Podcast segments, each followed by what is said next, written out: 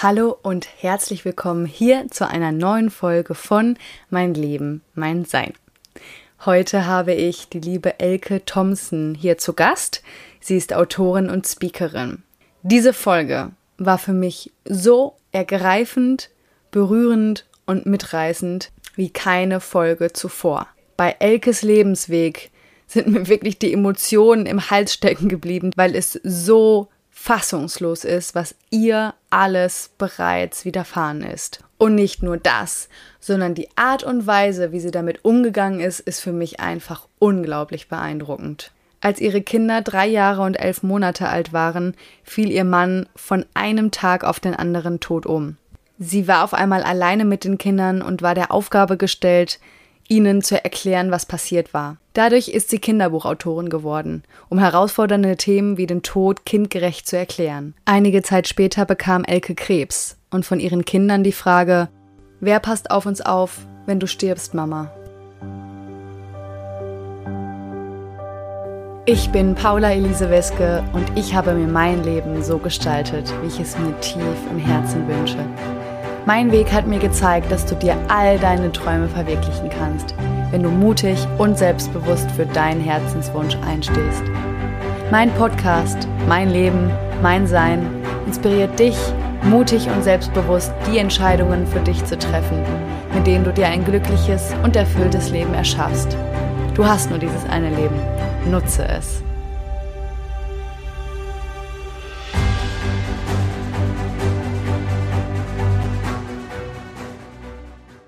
Hallo meine liebe Elke, herzlich willkommen hier Hi. zu meinem Podcast, mein Leben, mein Sein. Ich freue mich so sehr, dass du heute hier exklusiv als Gast da bist. Und yes. zwar kennen dich vielleicht die Zuhörer ja schon aus dem Interview, was ich mit dir, Alex und Mili geführt habe, als Gründerteam sozusagen von Unpack Your Mind.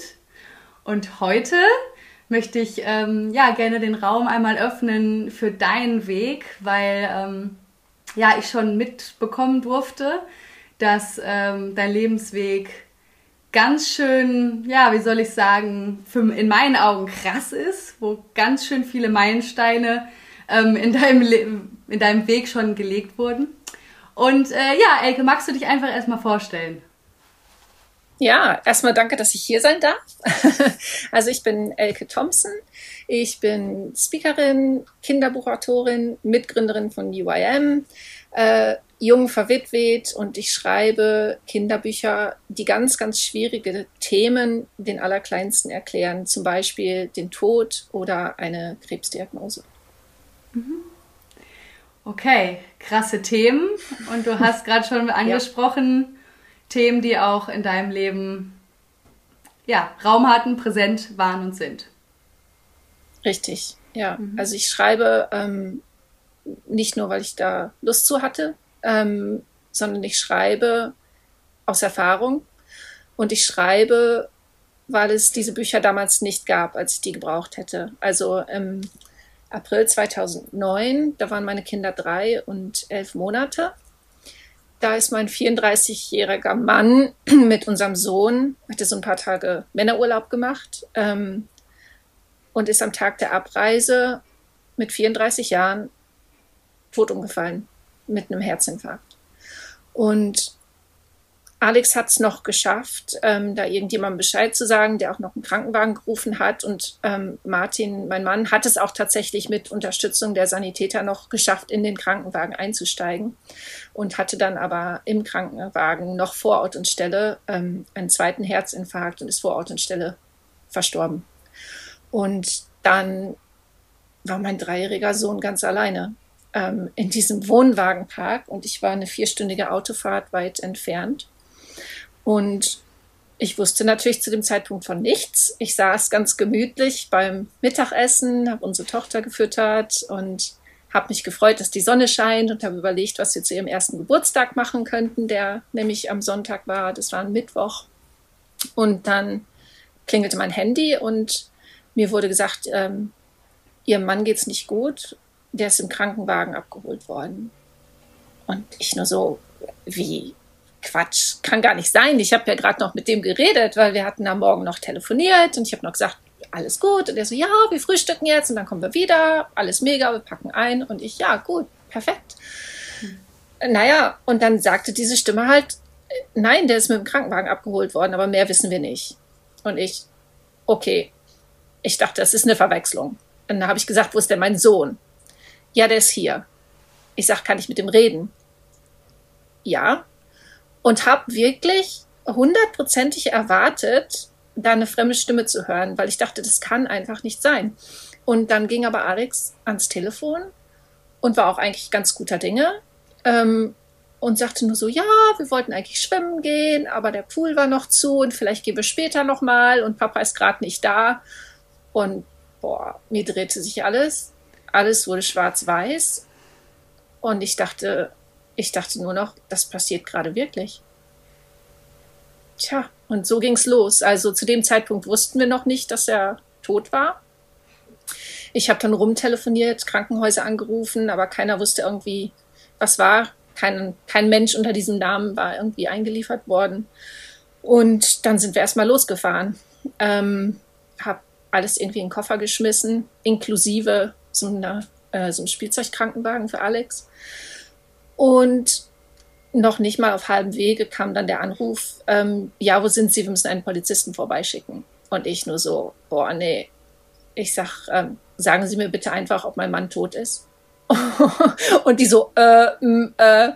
Und ich, also mein Mann ist Polizist, mein Mann war Polizist. Ich sag, mein Mann ist Polizist, ich weiß, wie das geht. Ich sag, mein dreijähriger Sohn ist ganz alleine in einem Wohnwagenpark und ich bin noch eine dreieinhalbstündige Autofahrt davon entfernt. Ich habe keine Zeit, auf einen Polizisten zu warten. Sagen Sie mir bitte, ob mein Mann tot ist. Und dann hat die Stimme noch ein paar Mal geschluckt und hat dann gesagt, ja, Ihr Mann ist an einem Herzinfarkt verstorben.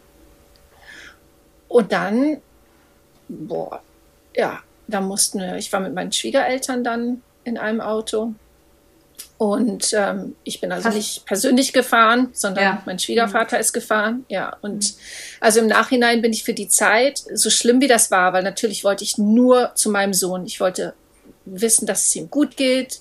Ähm, aber ich habe halt mit den, äh, mit den Menschen, die da auf ihn aufgepasst haben, auch dauernd telefoniert und ich wusste, es ging ihm gut. Und äh, im Nachhinein bin ich für die Zeit sehr dankbar, denn ich hatte wirklich Zeit, mir zu überlegen, was sage ich. Mhm. Ja. Mhm es war echt furchtbar. Dann habe ich wirklich vier Stunden lang aus dem Fenster gestarrt und mir überlegt, wie ich jetzt ehrlich und in kindgerechten Worten erkläre, was passiert ist. Und als ich dann ankam, da hat Alex mich gleich gesehen und rannte auf mich zu. Und das Erste, was er, was er schrie, war so, ey, was machst du denn hier? Mädchen dürfen nicht mit, wir machen Männerurlaub. Und dann kommt Papa gleich wieder.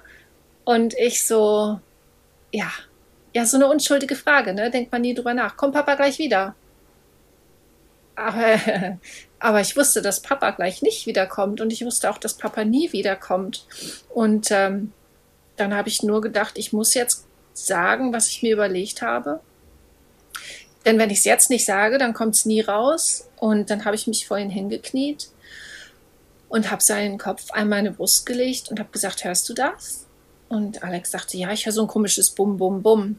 Und dann habe ich ihm erklärt, dass das ein Herz ist und dass jeder Mensch ein Herz hat. Und wenn das Herz aufhört zu schlagen, dann funktioniert der Körper nicht mehr und dann stirbt der Mensch. Und dann habe ich gesagt, und das ist mit Papa passiert. Papas Herz hat aufgehört zu schlagen und er ist gestorben und er kann nie wiederkommen. Genau. Ja. Und dann, naja, das ist natürlich mit diesem einen Gespräch nicht getan und gegessen. Denn mhm. ich meine, wenn ich jetzt zu dir sage das Wort Tod, dann verstehst du ja sofort, was das bedeutet. Du verstehst, mhm. dass Menschen sterben, du verstehst, die können nicht wiederkommen, du verstehst Trauer, du verstehst Unendlichkeit, aber ein dreijähriges Kind versteht nichts davon gar nichts. Also für ein dreijähriges Kind ist das Wort Tod nur ein Wort. Das versteht nicht mal, dass es so etwas gibt. Das kennt dieses ganze Konzept nicht. Und wenn die noch so jung sind, dann glauben die auch noch, dass man den Tod wieder rückgängig machen kann. Ne? Also jedes hm. Jahr Geburtstagskerzen auspusten, ein Wunsch, Papa kommt wieder. Ja. Und dann haben mir so viele Leute gesagt, ach, der ist noch zu klein, um das zu verstehen, der vergisst das wieder. Der vergisst ha. einfach, dass sein Papa gestorben ist. Ja, ja, ja, Was? der vergisst, die vergessen das dann. ich so, ja, ja mega. Ja, also. Ja, das denken aber viele Leute immer noch. Und, Dass Kinder ähm, doof sind oder was. Also das finde ich so krass, wie man Kinder unterschätzen ja. kann. Kinder kriegen alles mit. Die sind viel feinfühliger ja. als wir. Ja, richtig. Und das ist genau der Punkt. Die sind so feinfühlig, die haben nur noch nicht die, die emotionale Intelligenz zu wissen, was sie fühlen, wieso die das fühlen. Die haben noch nicht die Worte, die haben auch noch nicht die Konzepte. Aber dass irgendwas nicht richtig ist, das wissen die hundertprozentig. Und also mein Sohn hat mir dann auch sehr schnell sehr viele Fragen gestellt. Und immer wenn ich dachte, und auch oft dieselben Fragen, weil die das halt immer nochmal verarbeiten müssen, ne? und immer wenn ich dachte so, ähm, jetzt habe ich alle Fragen, die er mir irgendwie stellen kann, beantwortet, dann kam wieder eine, die noch nicht da war. Ne? Zum mhm. Beispiel, da war er immer noch drei, das war er nur ein paar Monate später, da lag er im Bett und sagt, wie oft noch schlafen bis Weihnachten? Und ich so, oh Gott, überschlagen, so ja, 167 Mal, glaube ich, keine Ahnung. Oh und dann guckt er mich an und sagt, und wie oft noch schlafen, bis ich sterben muss, Mama? Pff, was sagt man denn da? Und dann, das war der Zeitpunkt, da habe ich gedacht, so, jetzt kaufe ich ein Buch, was Kindern den Tod erklärt. Hm. Das gab es aber nicht. Hm. Und ich habe nicht kapiert, wieso es das nicht gab. Weil, okay, der Tod vom, vom Papa so jung, so plötzlich ist eine Geschichte, aber Kinder werden doch alle irgendwann mal jung mit dem Tod konfrontiert. Ja. Es kann ja die Oma sein oder der Opa oder das Haustier oder Bekannter oder einfach nur in den Nachrichten. Und es gab ein Buch, ähm, ich weiß nicht so genau, wie das auf Deutsch heißt, Badgers Parting Gift. Auf Wiedersehen, Herr Dachs heißt das auf Deutsch, genau. Und da geht es um einen Dachs und der ist ganz alt und der weiß, dass er sterben muss und ähm, ja, dann stirbt er. Und das war irgendwie so das einzige Kinderbuch, hm. was es damals irgendwie gab vor 13 Jahren. Ähm, aber Martin war nicht alt und Martin wusste auch nicht, dass er sterben musste. Und vor allen Dingen war Martin auch kein Dachs. Und Kinder, die noch so klein sind, die haben die Kapazität noch gar nicht, diese Metaphern zu verstehen. Die wissen mhm. nicht, dass sie sich mit dem Dachs identifizieren sollen. Und deswegen habe ich dann eben dieses Buch geschrieben und ich habe also genau die Fragen genommen, die Alex mir gestellt hat. Also es ist auch aus Kinderperspektive geschrieben. Also es ist aus der Perspektive meines Sohnes geschrieben. Und es ist unsere Geschichte, seine Fragen. Ja, und so ging es los mit der Kinderbuchautorin. Jetzt habe ich gerade gerade aktuell zwei Fragen. Vielleicht die erste, mhm. ähm, ist es dir leicht gefallen, die Bücher zu schreiben? Und zu illustrieren. Ich weiß nicht, hast du die auch selbst illustriert? Ich habe sie nicht selbst illustriert, aber ich habe, ähm, ne, also ich habe es schon übersehen. Ich bin, ähm, ich bin beruflich bin ich Grafikerin, also Grafikdesignerin mhm. und ich habe meine eigene Illustratorin dann ähm, angestellt und das auch alles so übersehen. Ist es mir leicht gefallen? Ja, weil mhm. wir das gelebt haben.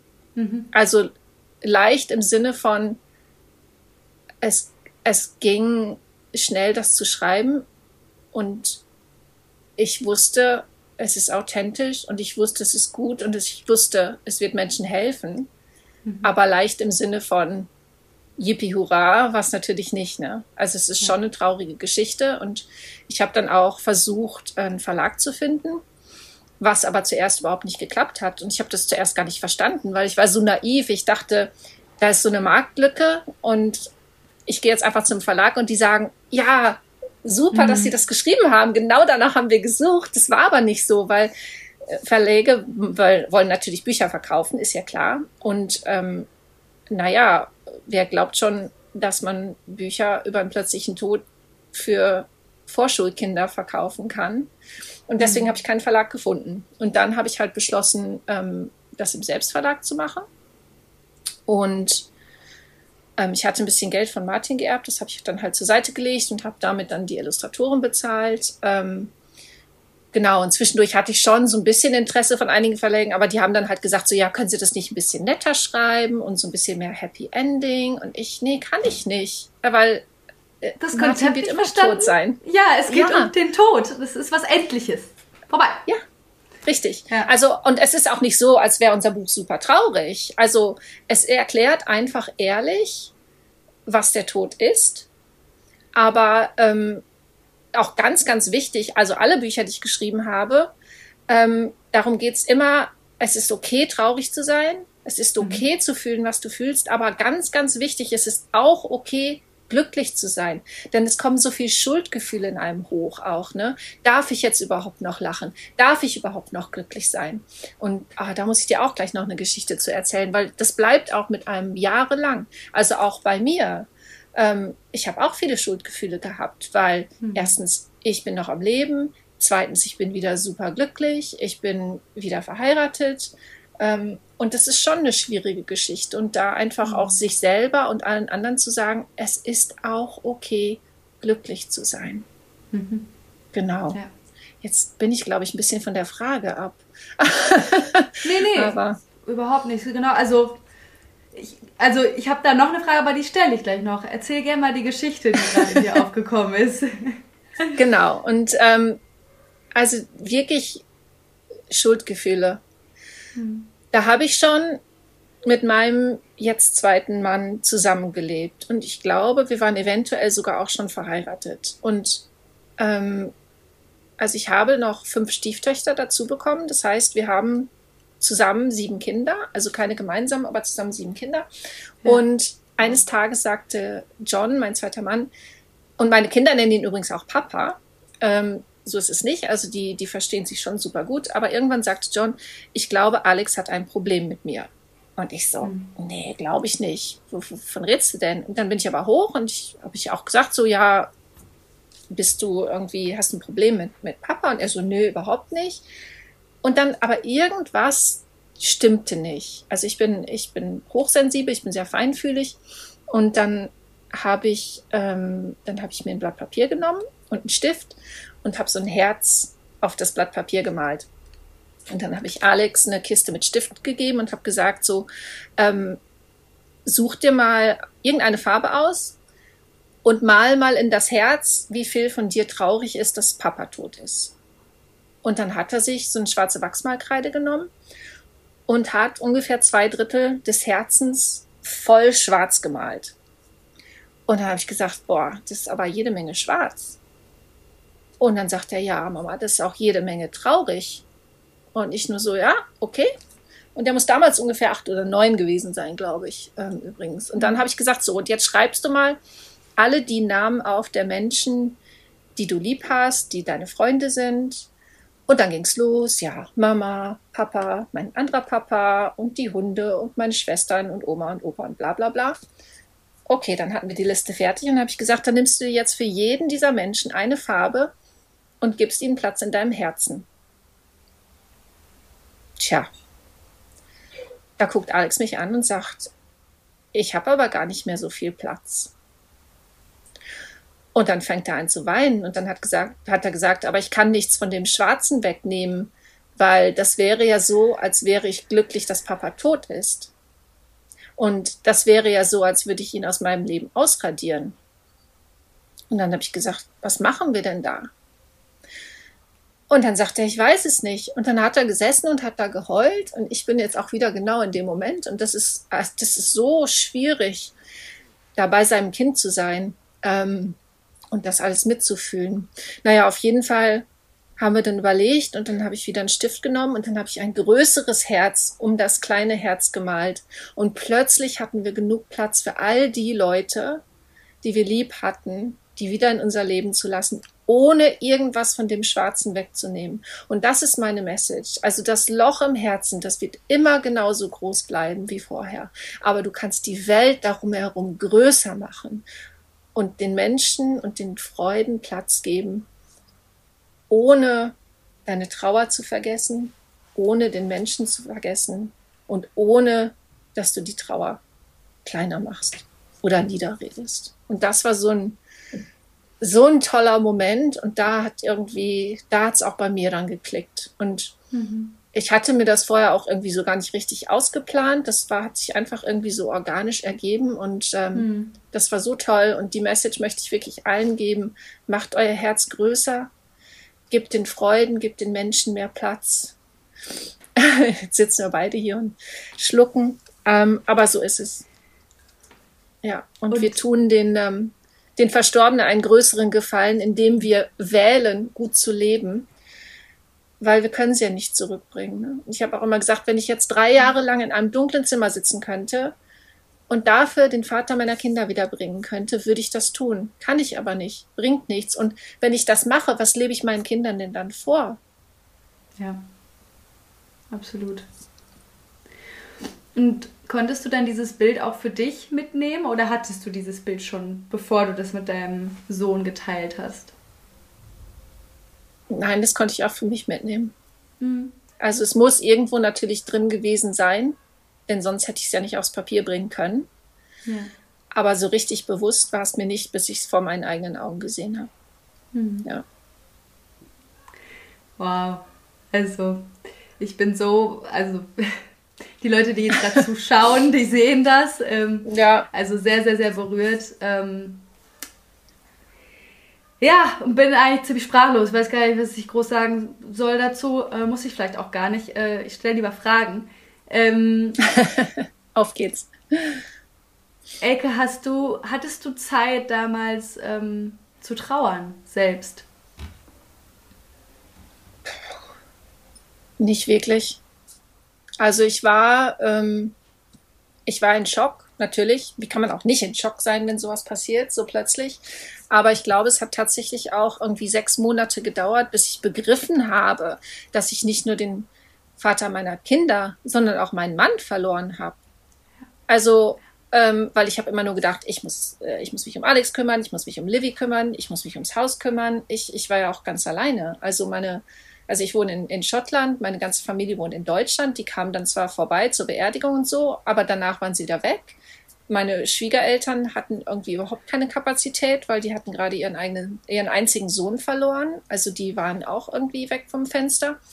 Ähm, ja, und ich war dann mehr oder weniger ganz alleine mit zwei trauernden Kindern unter vier, alleinerziehende Mama, junge Witwe und wie gesagt in Schock. Ich habe auch ich habe auch, also ich, haha, ist auch noch so eine Sache. Ich habe immer gedacht, so wenn sowas passieren sollte, weil wenn man mit einem Polizisten verheiratet ist, denkt man darüber schon mal nach, denn die haben mhm. ja viel mit plötzlichen Todesfällen zu tun.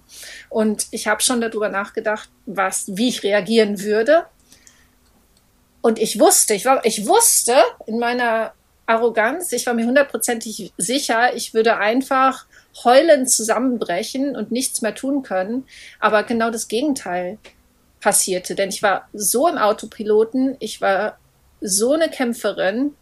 Hm. Ich habe fast gar nicht geweint. Ich kann mich, ich kann mich nicht daran erinnern, geweint. Ich muss geweint haben irgendwann, aber ich kann mich nicht daran hm. erinnern, weil ich musste stark sein für meine Kinder. Dann musste ich meinen toten Mann identifizieren, weil das musste ich ja auch noch machen im Krankenhaus offiziell. Oh. Und ähm, da musste ich die Beerdigung organisieren, weißt du, und dann kam immer und immer und immer und immer. Und irgendwann eines Tages wurde mir dann bewusst, mein Mann ist tot. So blöde wie das klingt, mein Ehemann ist tot. Und dann, also ich war damals und bin auch immer noch nicht so wirklich noch nicht so ein Internetmensch. Also natürlich nehme ich auch das Internet äh, jeden Tag, aber halt so Foren und so war irgendwie nicht so meins. Aber dann habe ich ein Forum gefunden für junge Witwen. Und ähm, da zu sehen, also es gibt ein Leben danach.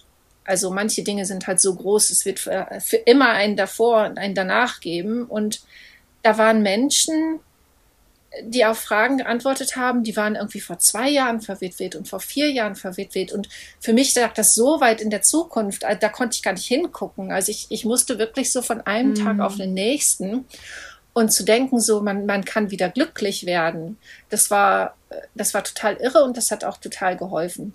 Aber als ich dann wieder glücklich war, da kamen dann natürlich wieder die ganzen anderen Sachen ne, mit den Schuldgefühlen mhm. und darf ich denn überhaupt glücklich sein und ist das mhm. okay? Ist das okay, einen anderen Mann zu küssen? Denn ich habe meinem Mann doch versprochen, ich, naja, ich, ich bin bei ihm so lange, wie wir beide leben werden. Und naja, aber es ist schon eine schwierige Geschichte. Ja.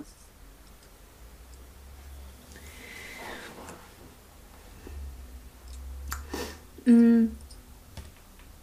Was glaubst du, was spielt dein, dein neuer Mann, ich nenne ihn jetzt mal so, wenn das für dich okay ist, ähm, ja. für eine Rolle in, in deinem Trauerprozess und auch in dem Trauerprozess deiner Kinder?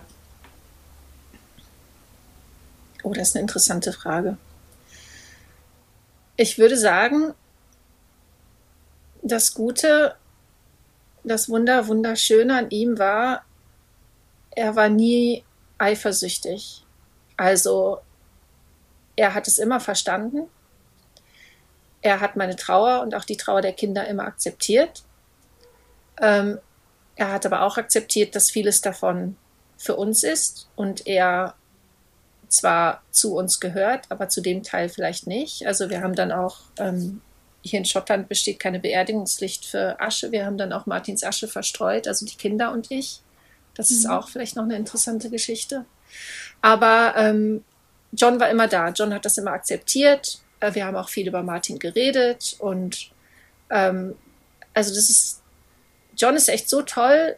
Der hat damals irgendwie, als dann, ähm, da war mein, wie heißt das denn? Wedding Anniversary, Hochzeitstag. Ja. Hochzeitstag mit Martin. Ähm, natürlich war er zu dem Zeitpunkt schon gestorben, aber John wusste, das ist mein Hochzeitstag.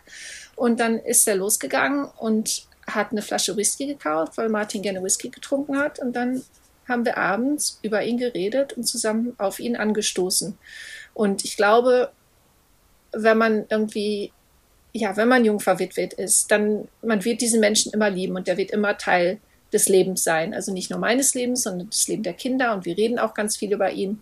Und ähm, ich glaube, eine neue Beziehung kann wirklich nur funktionieren, wenn man ganz offen darüber redet. Ähm, und also das war, das war halt nie so ein Konkurrenzdenken. Ne? Und ich weiß auch mhm. nicht, ob, ob ich das so hätte sein können. Ich glaube, ich wäre irgendwie noch eifersüchtig gewesen auf die verstorbene Frau. Aber das sagt auch viel über meine eigenen Unsicherheiten. Ähm, mhm. Aber auf jeden Fall ja. Also er war immer, er war immer bei uns und er hat uns immer gehalten. Ja. Wow. Genau. Und dann mit zwei Kindern. Ich brauche jetzt doch mal ein Taschentuch. ja, bitte. ja, ich bin auch gerade in so einem. Ich weiß auch nicht, was das für ein Zustand ist, aber es ist eine ganz, ähm, ganz besondere Energie, die jetzt gerade so entsteht, finde ich, mhm. wenn ich mit dir spreche, so ähm, einfach durch deine Erfahrungen und auch durch deine äh, ja, Feinfühligkeit, das ist ja auch gerade kurz ähm, erwähnt, dass du auch hochsensibel bist und ähm, ich glaube, also ich glaube, das nehme ich wahr, also dass irgendwie es kann jeder, jemand kann eine die gleiche Geschichte vielleicht anders erzählen und anders fühlen, als du es tust und ich habe das Gefühl, das ist so durchdringt mich in dem Fall jetzt heute total. Was ja. so sehr schön ist, weil, also ich glaube, mittlerweile wissen viele auch, dass ich ja selbst auch Trauererfahrungen habe. Meine Mutter ist gestorben, als ich 25 war und ähm, das gehört einfach auch mit zum Leben dazu. Und also ja. alle Emotionen, ne? nicht eben, eben nur nicht, die, nicht nur die positiven, sondern auch alles, das, was eben auch schmerzhaft ist. Und ähm, ja, deswegen finde ich das trotzdem ein Geschenk, auch schmerzhafte Gefühle zu fühlen, weil letztendlich ich mich dadurch, dadurch auch lebendig fühle, weil es einfach mit dazugehört ja. zum, zum Leben. Ja, und ich finde, das ist ein ganz wichtiger Punkt. Ne? Also so viele Menschen wollen sich nicht mit dem Tod auseinandersetzen. Ähm, aber ich finde, wenn wir uns mit dem Tod auseinandersetzen, bedeutet das natürlich nicht, dass wir schneller sterben. Das denken viele. Wenn ich daran denke, dann passiert's. Und das ist auch bei meinen ah. Büchern so. Wenn ich es anfasse, dann ist es ansteckend, dann fällt mein Mann auch tot um, weißt du? Aber also ich finde, okay. wenn man sich wirklich bewusst ist, dass das Leben sich jederzeit, zu jedem Zeitpunkt so plötzlich ändern kann, wie das passiert ist, als mein Mann tot umgefallen ist, wie das passiert ist, als ich eine Brustkrebsdiagnose bekommen habe. Und dann kann man nämlich sagen, jetzt lass uns doch mal richtig leben. Und wenn man irgendwo drin steckt, wo man nicht drin stecken möchte, bitte, dann sag doch mal, was mache ich hier eigentlich? Bin ich, lebe ich mein authentisches Leben oder mache ich mir gerade irgendwie was vor? Und das, finde ich, ist so eine, so eine wahnsinnige Chance auch. Und mhm. also für mich war es auch so, ähm, insbesondere meine eigene Krebsdiagnose. Das war meine Chance, wirklich zu merken, ich habe es vorhin erzählt, ich habe selber so lange nicht getrauert und ich habe nur funktioniert und war immer nur für alle anderen da, zu merken, hey, Sekunde, ich zähle auch. Es geht nicht nur um die Erinnerung von allen anderen, es geht nicht nur um das Glück von allen anderen, es geht auch um meine Erinnerung und mir das bewusst zu machen, ähm, weil eine Woche lang dachte ich wirklich, ähm, es wäre vorbei. Und zwar hatte ich einen, einen, Knoten in meiner Brust gefunden und bin zur Brustklinik überwiesen worden und hatte aber vorher auch schon Zysten gehabt und dachte, na ja, ist ja überhaupt sowieso nichts, ne? So eine Zeitverschwendung und eigentlich müsste ich arbeiten. Mein Sohn ist in der Schule, meine Tochter im Kindergarten.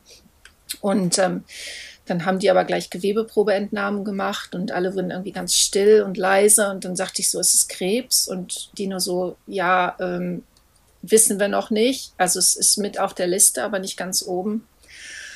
Naja, und das war am Freitag. Und am Samstag kam ich, äh, war ich zu Hause, da kam Post. Da hatte ich einen Brief bekommen, dass ähm, mein Gebärmutterabstrich ähm, Krebs oder Vorstufenkrebs gezeigt hätte und ich müsste eine OP haben. Und ja, am Samstag. Da konnte ich keinen anrufen. Ich war durch, mhm. weil zu dem Zeitpunkt hatte ich mich dann äh, davon überzeugt, das, was ich in der Brust gefunden hatte, war Krebs, war es auch. Aber ich habe dann gedacht, der hat schon gestreut. Und ich dachte wirklich, jetzt eine Woche lang, bis ich die Ergebnisse hatte, dachte ich, jetzt werden meine Kinder vollweisen. Mit drei und sechs. Das war die aller, aller schlimmste Woche meines Lebens. Ähm und ich habe wirklich überlegt, und das habe ich so noch nicht sehr oft laut gesagt. Und ähm, ich habe wirklich überlegt, wie kann ich meine Kinder am besten, am schmerzlosesten umbringen, damit sie nicht alleine sind. Das musst du dir mal überlegen. Und dann habe ich aber so viel Glück gehabt, dass ich mich getraut habe, das laut zu sagen. Ich habe mich getraut, das laut zu sagen und habe zu John gesagt, meinst du, weiß ich nicht, Gas wäre am schmerzlosesten. Und der hat mich nur angeguckt und hat gesagt, was redest du denn hier für einen Scheiß? Und er hat gesagt, wenn du das wirklich vorhast, dann bin ich weg, aber mit deinen Kindern. Und dann kannst du deinen Scheiß alleine machen. Und das hat gereicht, um mich wieder in die Realität zurückzubringen und, und zu denken, wie bescheuert, was denke ich denn? Was denke ich denn hier gerade? Ich habe überhaupt nicht das Recht, über das Leben meiner Kinder zu entscheiden. Aber auch da kommen wieder Schuldgefühle rein. Ich kann meine Kinder nicht verlassen. Hat die überhaupt ein Recht, sie in diese Welt zu setzen, weißt du? Da spielte so viel mit rein und da hat John uns vielleicht sogar allen das Leben gerettet. Einfach zu sagen, und da ist er echt super gut drin, jetzt hör aber mal auf, reiß dich zusammen, so einen Scheiß mache ich nicht mit. Du kannst machen, was du willst, aber ich bin weg mit deinen Kindern. Genau. Und äh, das hat gesessen und das habe ich gebraucht in dem Moment. Und das habe ich bekommen. Gott sei Dank. So viel zur Rolle von John in deinem ja. Leben. Ja. Wow. Krass. Ey, ja, und weißt du, ich, also äh, du hast ja auch gemerkt, mir ist es nicht leicht gefallen, das zu sagen, aber das habe ich damals wirklich gedacht. Und hm. ich kann damit nicht alleine sein ich kann damit nicht alleine sein. Denn jedes Mal, wenn ich aus tiefstem Herzen was ganz Ehrliches, was ganz Authentisches gesagt habe, habe ich so viele Reaktionen bekommen von Menschen, aber Privatnachrichten, also wenn ich Sachen auf Facebook gestellt habe, haben Leute mir Privatnachrichten geschrieben und haben gesagt, mir ging es genauso, aber das habe ich noch nie jemandem erzählt. Ja, das hier habe ich fast noch nie jemandem erzählt. Und jetzt ist es raus in der Welt, jetzt ist es da. So war es damals, bin ich nicht stolz drauf, aber ich kann nur sagen, wenn ihr sowas gerade denkt, ihr seid nicht alleine. Sprecht es laut aus. Holt euch Hilfe. Es kann auch alles gut gehen. Ja. Helke, vielen, vielen Dank an dieser Stelle. Wirklich, dass du dieses, dass du diese Offenheit und diesen Mut hier gerade hast, das so offen zu, zu legen. Einfach deine, deine Gedanken, die du aus vollkommener Liebe zu deinen Kindern gedacht hast und ja. aus kompletter Hilflosigkeit, ähm, das hier zu teilen, weil, wie du es gerade kurz erwähnt hast, ich kann mir sehr gut vorstellen, dass es ganz viele weitere Menschen gibt, die solche oder ähnliche Gedanken hatten oder haben. Ja. Danke dafür.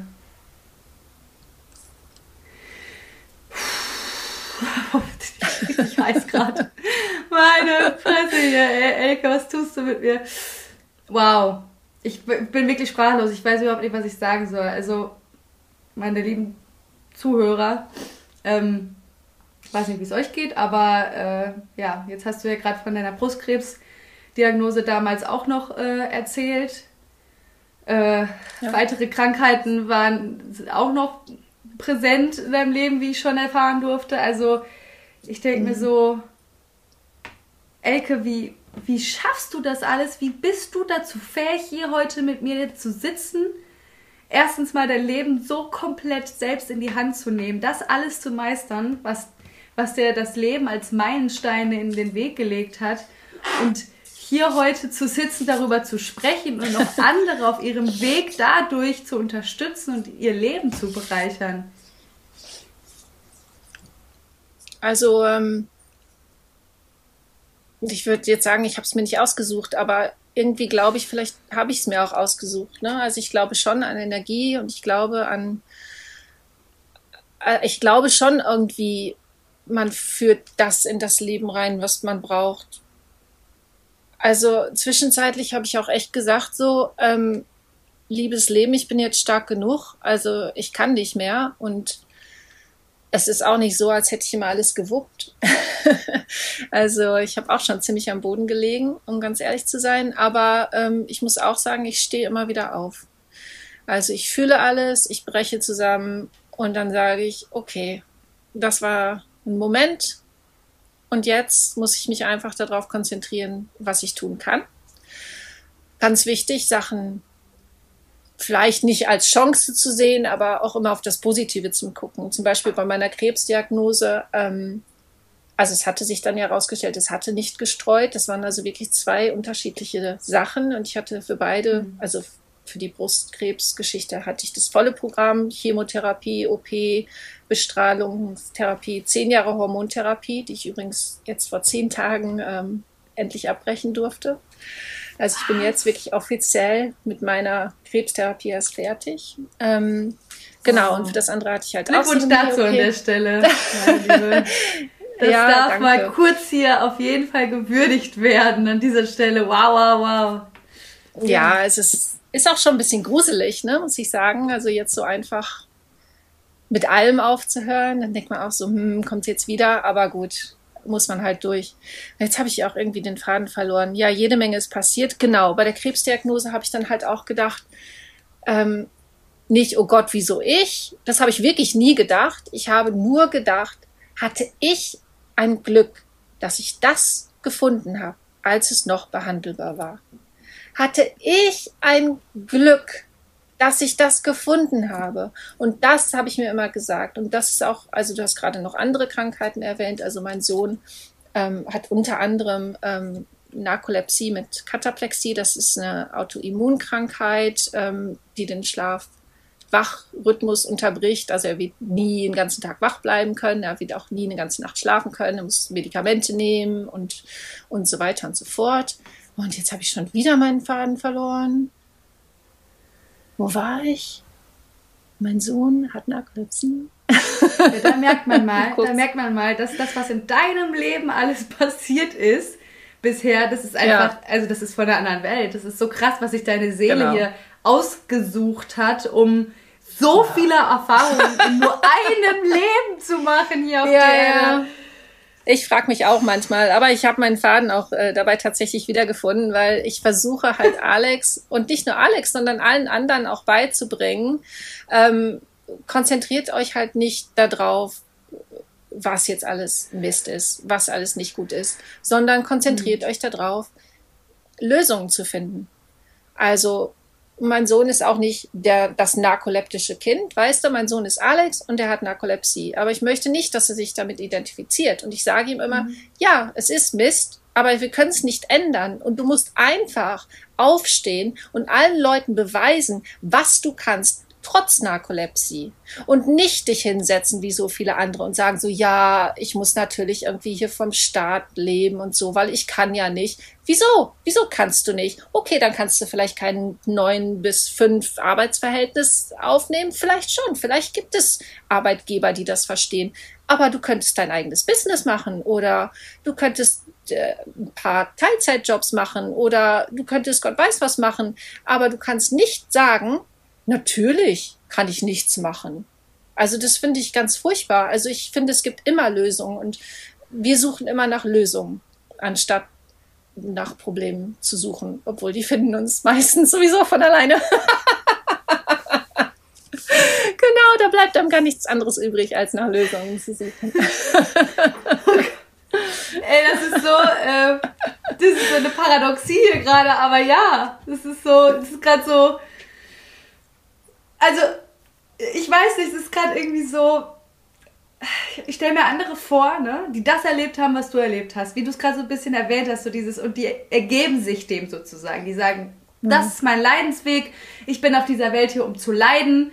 Äh, ich bin ein Opfer. Ich bin ein Opfer meiner Schicksalsschläge, meiner Krankheiten und so weiter. Und wie stark ist es und wie beeindruckend einfach, Elke. Und das würde ich an dieser Stelle gerne nochmals betonen. Obwohl, also ich fühle das so viel. Ich kann das gar nicht so, so ausdrücken, wie ich es fühle, habe ich das Gefühl heute, weil es so viel ist und so intensiv ist.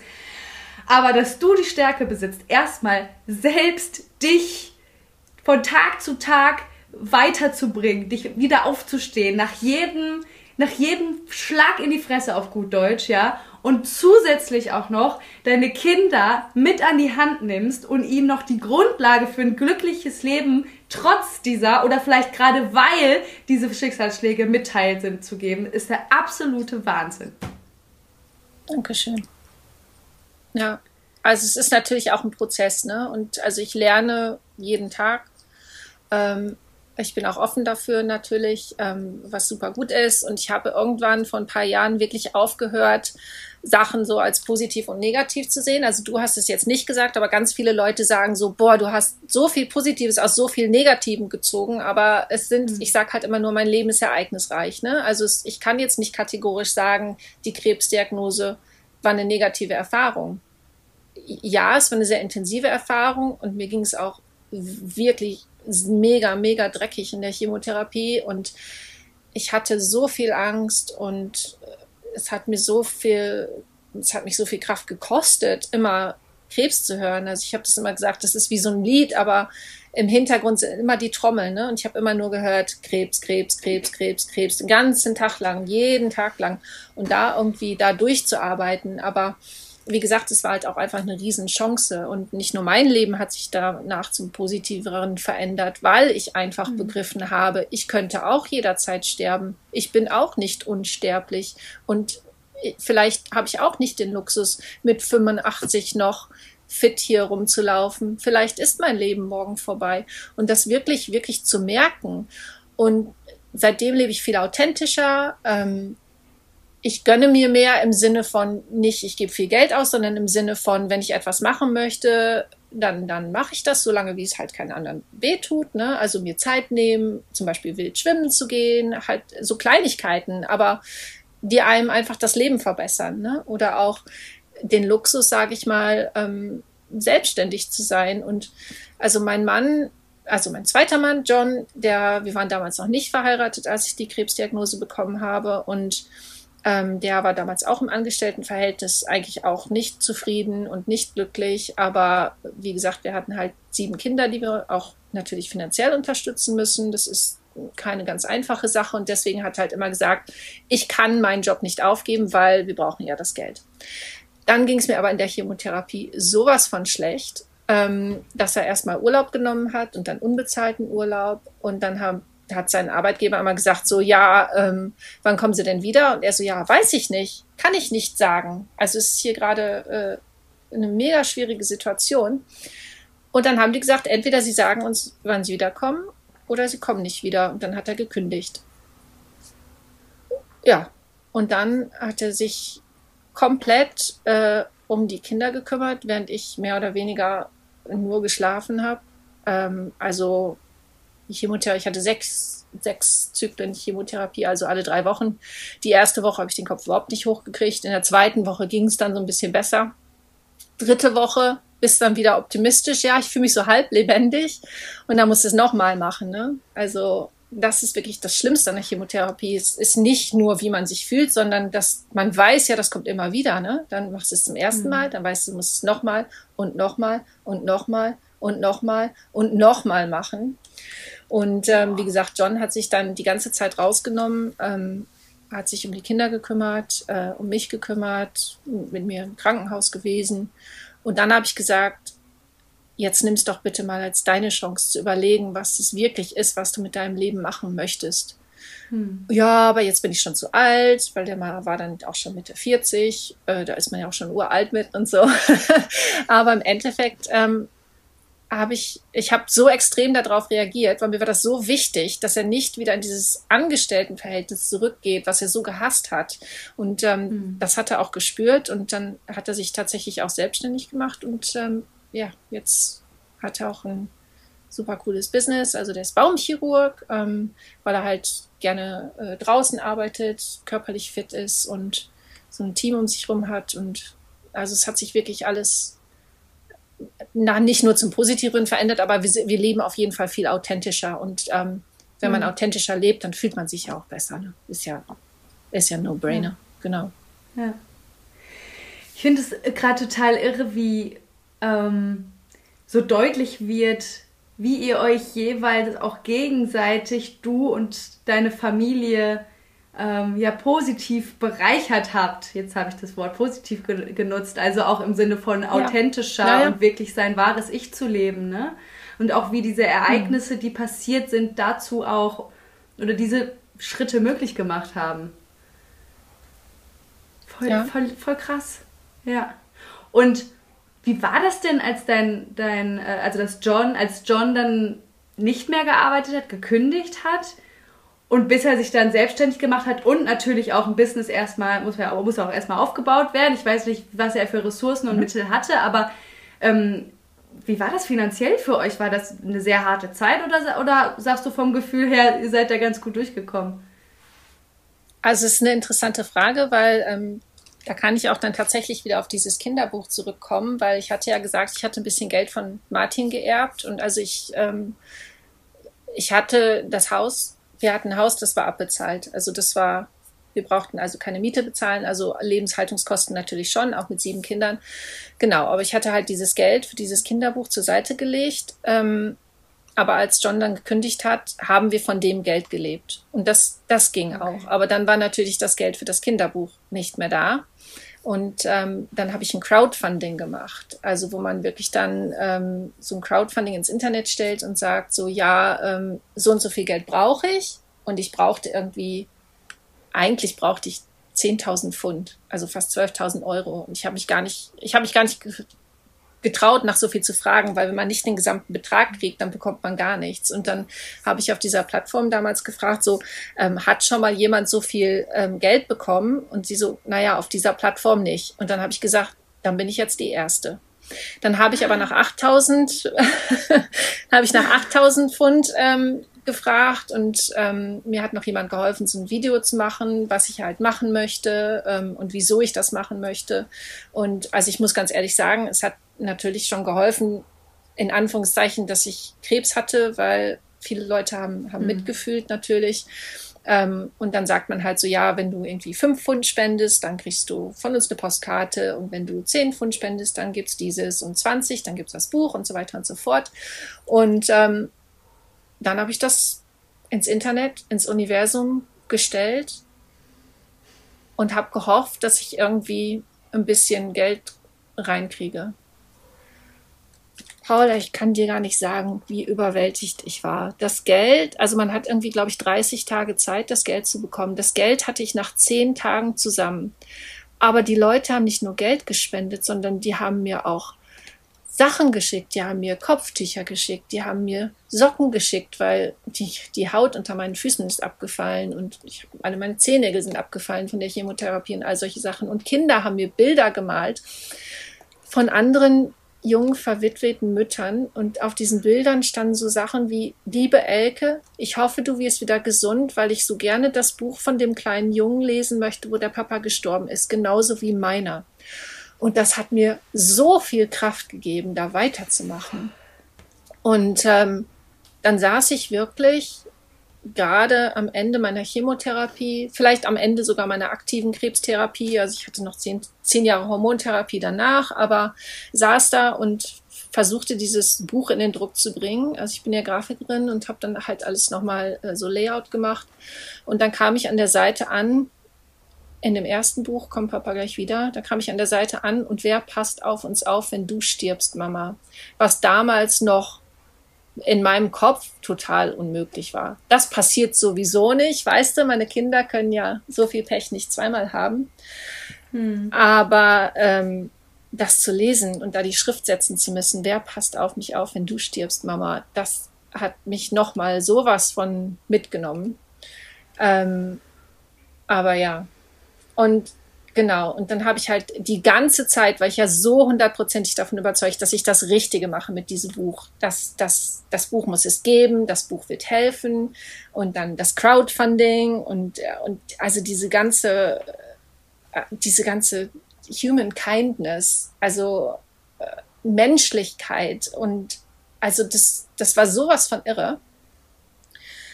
Und dann kam die Kiste mit den ersten Büchern an. Und da dachte ich, ach du Kacke, was habe ich denn hier gemacht? Will das überhaupt einer lesen? Naja, aber das, mein Glück war ja in Anführungszeichen, ich habe ja das Crowdfunding gemacht und also viele Leute haben dann halt so viel Geld gespendet, dass sie auch das Buch bekommen haben. Und dann musste ich, ich musste ja vortreten und mhm. ich musste die Bücher mhm. ja rausschicken. Und also wirklich ja. innerhalb von ein, zwei Tagen hatte ich dann so viel mega, ich kriege Gänsehaut, so viel mega geiles Feedback. Und also unter anderem von einer anderen jungen Verwitwet, die hat mir ein Foto von ihrem Sohn geschickt.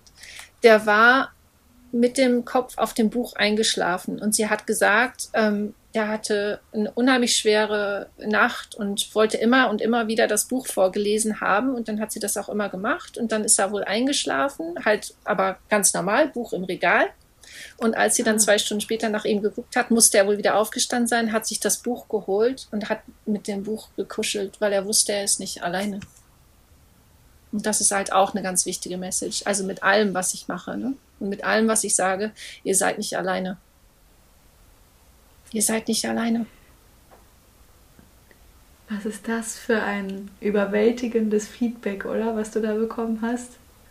Ja, und, und deswegen mache ich das auch. Und also ich habe im Englischen habe ich noch ein zweites Buch über den Tod geschrieben. Ähm, das heißt What Happened to Daddy's Body, also was ist mit Papas Körper passiert. Aber weil die Bestattungsregeln so anders sind in, in Deutschland, gibt es das nicht auf Deutsch. Und ähm, eben dieses Brustkrebsbuch dürfen wir noch kuscheln, ähm, wo ich mittlerweile auch einen Verlag für habe. Also die sind immer Buse Verlag äh, erschienen. Aber ähm, die Sache ist die, finanziell bringt mir das überhaupt nichts, kann ich kategorisch sagen. Aber es ist mir einfach mhm. so wichtig, dass diese Bücher da sind. Und ja. ich kann dir gar nicht beschreiben, wie mega, mega, mega emotional und toll das ist, wenn ich plötzlich, und das habe ich alles, eine E-Mail von einem elfjährigen Jungen aus Deutschland bekomme, der mir sagt, ähm, ein, meine Therapeutin an der Kindertrauerstelle, wie auch immer, hat mir dieses Buch gezeigt und er hat gesagt, ich bin nach Hause gerannt und habe Mama gesagt, sie soll dieses Buch kaufen, kommt Papa gleich wieder. Und dann haben wir zusammen auf dem Sofa gesessen und das gelesen und jetzt fühle ich mich nicht mehr alleine. Also, das gibt es überhaupt nicht. Ne? Oder eine junge Witwe hatte auf Facebook gestellt, also ihre, ihre Frau war gestorben, aber die hatten einen kleinen Jungen zusammen und sie hat geschrieben, heute haben wir Sus Asche verstreut, aber wir haben was ganz Besonderes gemacht. Also wie gesagt, in Schottland darf man das, also oder in England auch, die wohnt in England. Ähm, wir haben Sus Asche genommen und sind zum Strand gefahren und haben die Asche mit dem Sand vermischt und haben Sandburgen gebaut. Und dann haben wir uns Fisch und Chips geholt und dann haben wir geguckt, wie die Flut die Sandburg und die Asche ins Meer gezogen haben. Und ich habe gesagt, boah, ist das schön. Und weißt du, was sie gesagt hat? Ich kann schon wieder heulen. Da schreibt die mir, aber Elke, ich hatte nur den Mut, das zu tun, weil ich dein Buch gelesen habe. Es ist einfach, es ist unbeschreiblich. Und wir alle, wir alle können so viel positive Veränderung bewirken, indem wir nur aufstehen und ehrlich sind. Weil ich habe damals gesagt, Alex fragte, ob ich auch Papas Asche habe. Und ich habe gesagt, ja, habe ich. Darf ich die mal sehen? Und ich so, äh, weil ich hatte selber auch noch nie Asche gesehen. Ne? Und dann habe ich aber diesen Karton daran geholt und dann sagte er so, boah, der ist ja ganz schön schwer. Mhm. Ja, darf ich mal reingucken? Und ich so, äh. Dann haben wir halt diese Kiste aufgemacht und dann war da noch so eine Tüte drin und dann ja, Tüte aufmachen. Boah, mir drehte sich alles. Aber dann hat dieses Kind, das hat mich einfach so neugierig angeguckt und hat einfach erwartet, hm. da gucke ich jetzt rein. Ich möchte wissen, was das ist, weißt du? Hm. Und dann, na gut, dann haben wir diese Tüte aufgemacht. Und dann sagt Alex, darf ich die mal anfassen? Und ich so, uh, äh, aber dann dachte ich, naja gut, wieso eigentlich nicht? Weil man verstreut ja auch ja. die Asche seiner geliebten Menschen. Und dann haben wir uns hingesetzt und haben so Herzchen da reingemalt, wie man das auch am Strand im Sand machen würde. Und das war so eine positive Erfahrung. Also ich dachte, es würde total eklig sein, mhm. weil ultimativ sind es natürlich die zerriebenen Knochen meines Mannes. Also ich bin nicht doof, ich weiß schon, was das ist. Ne? Aber das war, wir haben ja. uns so connected gefühlt. Das gibt es nicht. Und wir hatten, also es war einfach so ein positives Erlebnis. Und das habe ich halt damals dann auch auf Facebook gestellt und das ist auch in dem, äh, in dem mhm. englischen Buch mit drin. Und da habe ich so viele Reaktionen bekommen von Menschen, die einfach gesagt haben, wir haben das auch gemacht. Aber wir haben das doch nie jemandem mehr erzählt. Dann sitzen alle diese Menschen und machen alle das Gleiche und fühlen sich schuldig und ein bisschen angeekelt vielleicht, dass sie das, dass das eine mhm. positive Erfahrung ist für die. Ja.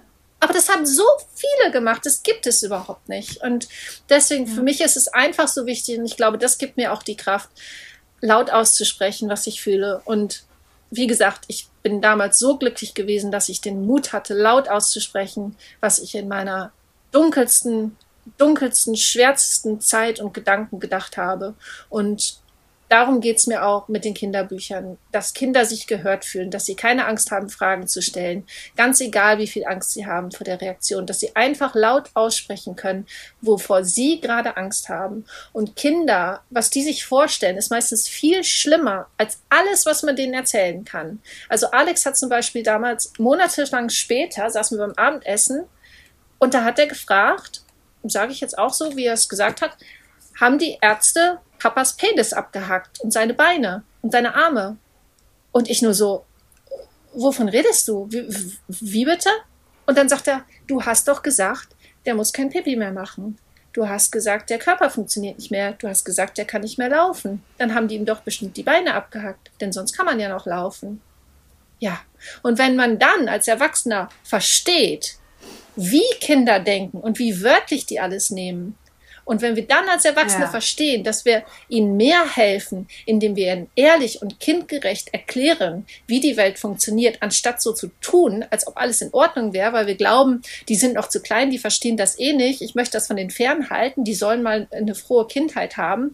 Ja, wunderbar, wenn man das nicht erklären muss, es sei denn, die stellen die Frage, dann finde ich, muss man das auch nicht unbedingt erklären. Also ich hätte mir auch nicht ausgesucht, mich mit meinen Kindern hinzusetzen und denen mit drei und eins zu erklären, wir müssen alle sterben. Wuhu, weißt du? Finde ich auch nicht so prickelnd. Aber den Luxus, das nicht zu tun, den hatte ich nicht. Weil der Papa war weg und ich musste meinen Kindern helfen zu verstehen, wieso Papa nie wiederkommt. Und vor allen Dingen auch, dass es nicht ihre Schuld war. Denn Kinder in dem Alter denken ja immer noch, alles, was sie tun, hat irgendwie äh, den riesen Impact. Ne? Also Papa ist und da, deswegen ist es auch ganz wichtig, nicht so Floskeln zu nehmen wie er ist von uns gegangen oder er ist jetzt an einem besseren Ort. Ja, wieso ist Papa an einem besseren Ort? Was habe ich getan, damit er weggehen wollte? Wieso durfte ich nicht mit? Wieso kann ich ihn nicht besuchen? Ja. Ne? Er ist friedlich eingeschlafen ja. und dann sagst du, ja, ich gehe jetzt ins Bett, gute Nacht oder schlaf schön. dann denkst du, ja, super, muss ich jetzt auch sterben? Aber es sind ganz viele Kinder haben halt einfach den Raum nicht, solche Fragen zu stellen. Und ähm, es ist so wichtig, dass man sich bewusst macht, denn als Erwachsener möchte man natürlich seine Kinder beschützen. Wir können sie aber nicht vor allem beschützen. Und wenn man sich bewusst macht, dass man denen mehr Angst einflößt, indem man alles so abtut, weißt du, denn wie wir ganz am Anfang schon gesagt haben, die merken ja, wenn irgendwas nicht stimmt. Und die merken auch bei einer schlimmen Krankheit, wenn irgendwas nicht stimmt. Und ich musste meinen Kindern damals halt auch sagen, ich habe Brustkrebs. Und die Schwester von einer Freundin von mir war zwei Wochen vor meiner Diagnose an Brustkrebs gestorben. Und das wussten meine Kinder. Also wusste ich, wenn ich sage, ich habe Brustkrebs, dann hören meine Kinder, Mama stirbt jetzt auch. Aber ich musste es ihnen trotzdem sagen. Und die erste Frage, also Alex war damals sechs und Olivia drei, die erste Frage aus Alexes Mund war dann auch, stirbst du jetzt auch, Mama? Ähm, aber wie gesagt, auch da war ich ehrlich und also ich rede immer, immer über die beste Version der Wahrheit. Also ich, ich sage jetzt nicht, sagt euren Kindern alles im Detail, wie furchtbar schrecklich alles, was sein könnte, was passieren könnte, aber ihr müsst schon ehrlich sein. Und ich habe damals gesagt, es könnte sein, es könnte sein, dass ich sterben muss, aber die Ärzte haben mir gesagt, es gibt ganz viel Medizin und ganz viele Möglichkeiten, die mir hoffentlich helfen, wieder gesund zu werden.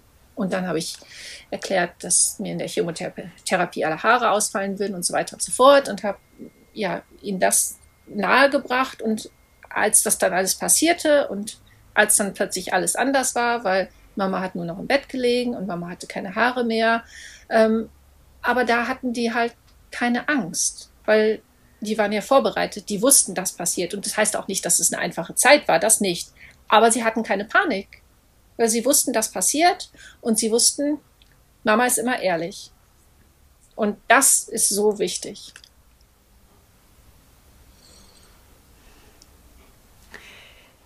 Elke, woher nimmst du dieses krasse Bewusstsein und diese, dieses, Ref, diese Reflexion, dieses, ja, vor allem so diese Bewusstseinsstufe, so mit deinen Kindern und mit dir selbst ja auch umzugehen? Hast, also gab es mal Momente, wo das nicht geklappt hat? Bist du ein Mensch? Oder nein, ne? Also jetzt gerade, weil was bist du? Aber wie hast du das? Hat, ist das was, was sich entwickelt hat? Oder hattest du das schon? Wie würdest du es beschreiben? Boah, ist eine schwierige Frage. Also ich glaube, also mir haben damals auch ganz viele Leute gesagt, hast, hat dir dieses, dieses Kinderbuchschreiben, hat dir bestimmt geholfen, den Tod deines Mannes zu verarbeiten. Aber das, das saß irgendwie nie so richtig. Und irgendwann ein paar Jahre später habe ich dann kapiert, wieso ich dieses Buch geschrieben habe. Natürlich habe ich das für die Kinder und die Familien geschrieben, um zu helfen. Aber ich habe es vor allen Dingen für mein inneres Kind geschrieben. Denn ich habe mich als Kind oft ungehört gefühlt, ob jetzt richtig oder falsch weiß ich nicht. Auf jeden Fall habe ich mich so gefühlt.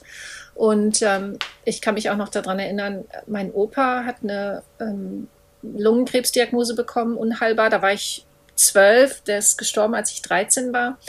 Und uns wurde, oder mir wurde gesagt, ähm, wir besuchen jetzt Opa. Und ich hatte panische Angst, weil ich wusste, Opa hat Krebs und Opa stirbt.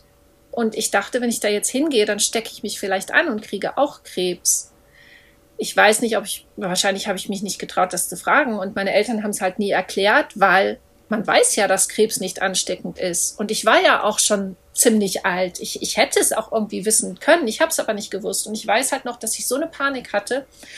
Und ich habe mir damals ähm, schon immer vorgenommen, wenn ich mal Kinder habe, dann bin ich immer ehrlich zu denen. Und das war ich auch. Und natürlich gab es auch Momente, natürlich bin ich auch nur ein Mensch, natürlich gab es Momente, wo ich nicht wusste, was ich sagen kann, aber dann ist es auch okay zu sagen, boah, das weiß ich gerade im Moment nicht, ne?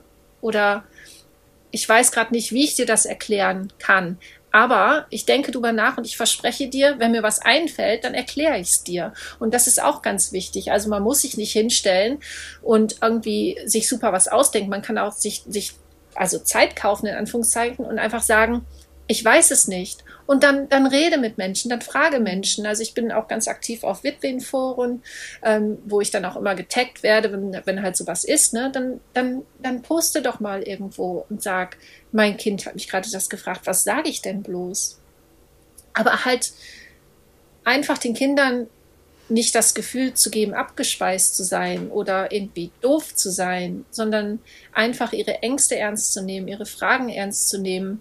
Ähm, aber ja, man muss auch sich selbst gegenüber schon ordentlich ehrlich sein. Und wir hatten viele, naja, schwierige, unangenehme, keine Ahnung, intensive Gespräche. Also meine Kinder sind jetzt 14 und fast 17 und wir reden eigentlich über alles. Und das ist toll. Das ist nicht immer angenehm, aber das ist wahnsinnig toll dass die sich trauen, mit mir über solche Sachen zu reden. Das finde ich mega. Mega, mhm. mega, mega. Mhm. Ja. Ja.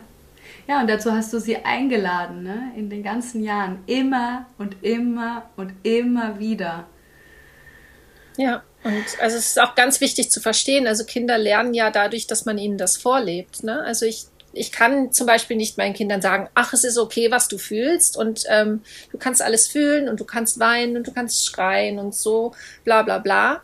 Und dann im gleichen Atemzug verkrieche ich mich irgendwie ins Schlafzimmer, mache die Tür zu und heule irgendwie ganz leise mhm. ins Kissen. Dann mache ich ihnen nämlich genau das Gegenteil vor und dann sind die total verwirrt. Ja. Also ich habe sehr oft vor meinen Kindern geweint und die haben dann halt immer gefragt, so ja, was ist denn? Und habe ich nur gesagt, ja, ich bin ganz traurig, dass Papa tot ist und nicht wiederkommen kann, genauso wie ihr.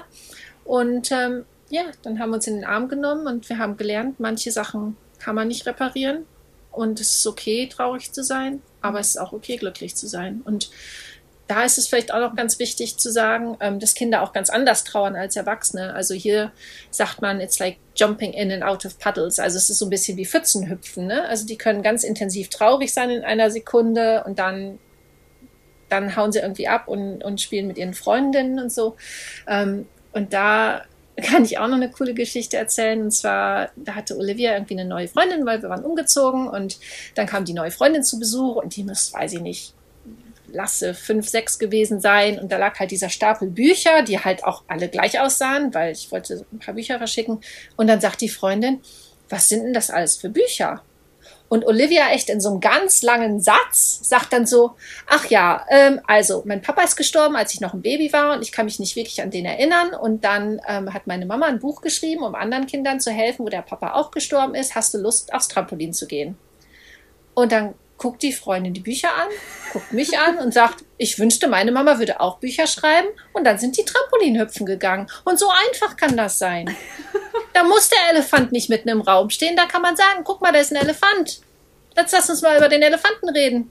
Und dann redet man über den Elefanten. So einfach. ja. Wahnsinn. Voll schön, ne? Also auch so, ja. ja.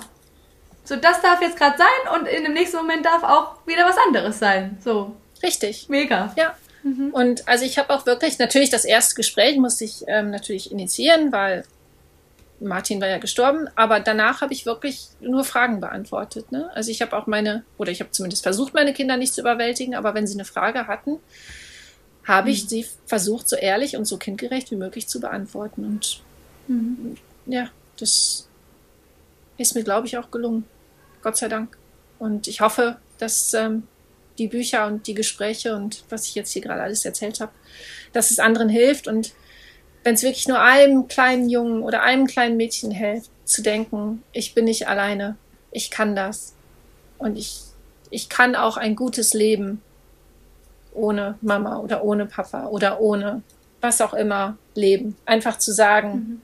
wie du schon vorhin sagtest, nicht in dieser Opferrolle zu sein, sondern zu sagen, mhm. ja, es ist was ganz Furchtbares passiert ja, das wird immer bei uns sein. Ja, das ist traurig und wir werden die Person immer vermissen oder wir werden immer mit dieser Krankheit leben müssen, was auch immer. Aber jetzt lass uns doch mal gucken, was es alles für tolle Sachen gibt, die wir machen können. Jetzt guck doch noch nicht auf die Sachen, die wir nicht machen können, sondern jetzt gucken wir doch mal auf all die Sachen, die wir machen können.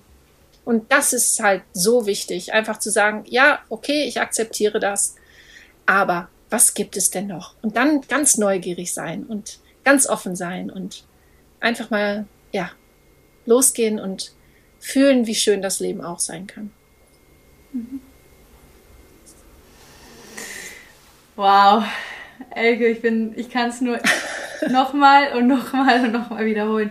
So unfassbar beeindruckt von dir, von deinem Lebensweg, von deiner Art und Weise, wie du es geschafft hast, damit umzugehen, von der Art und Weise, wie du es geschafft hast, deine Kinder mitzunehmen und von der Art und Weise, wie du es schaffst, so viele Menschen, so viele Kinder zu unterstützen, die in einer ähnlichen Situation sind. Also ich finde, ich habe wirklich keine Worte, ich kann das nicht mehr sagen. Ich finde einfach nur, ich bin so froh, mit dir dieses Gespräch heute geführt zu haben, ähm, führen zu dürfen um das festzuhalten, damit andere Menschen wirklich von dir lernen dürfen, ähm, sich bereichern lassen dürfen, Mut schöpfen können, äh, neue Ideen auch im Hinblick auf, okay, ich probiere es mal so aus. Oder weißt du, so diese Zuversicht, ja. die du mitbringst und diesen Blick auch so, hey, was von weg von was können wir nicht, hin zu was können wir, was ist möglich. So, das Leben ist da.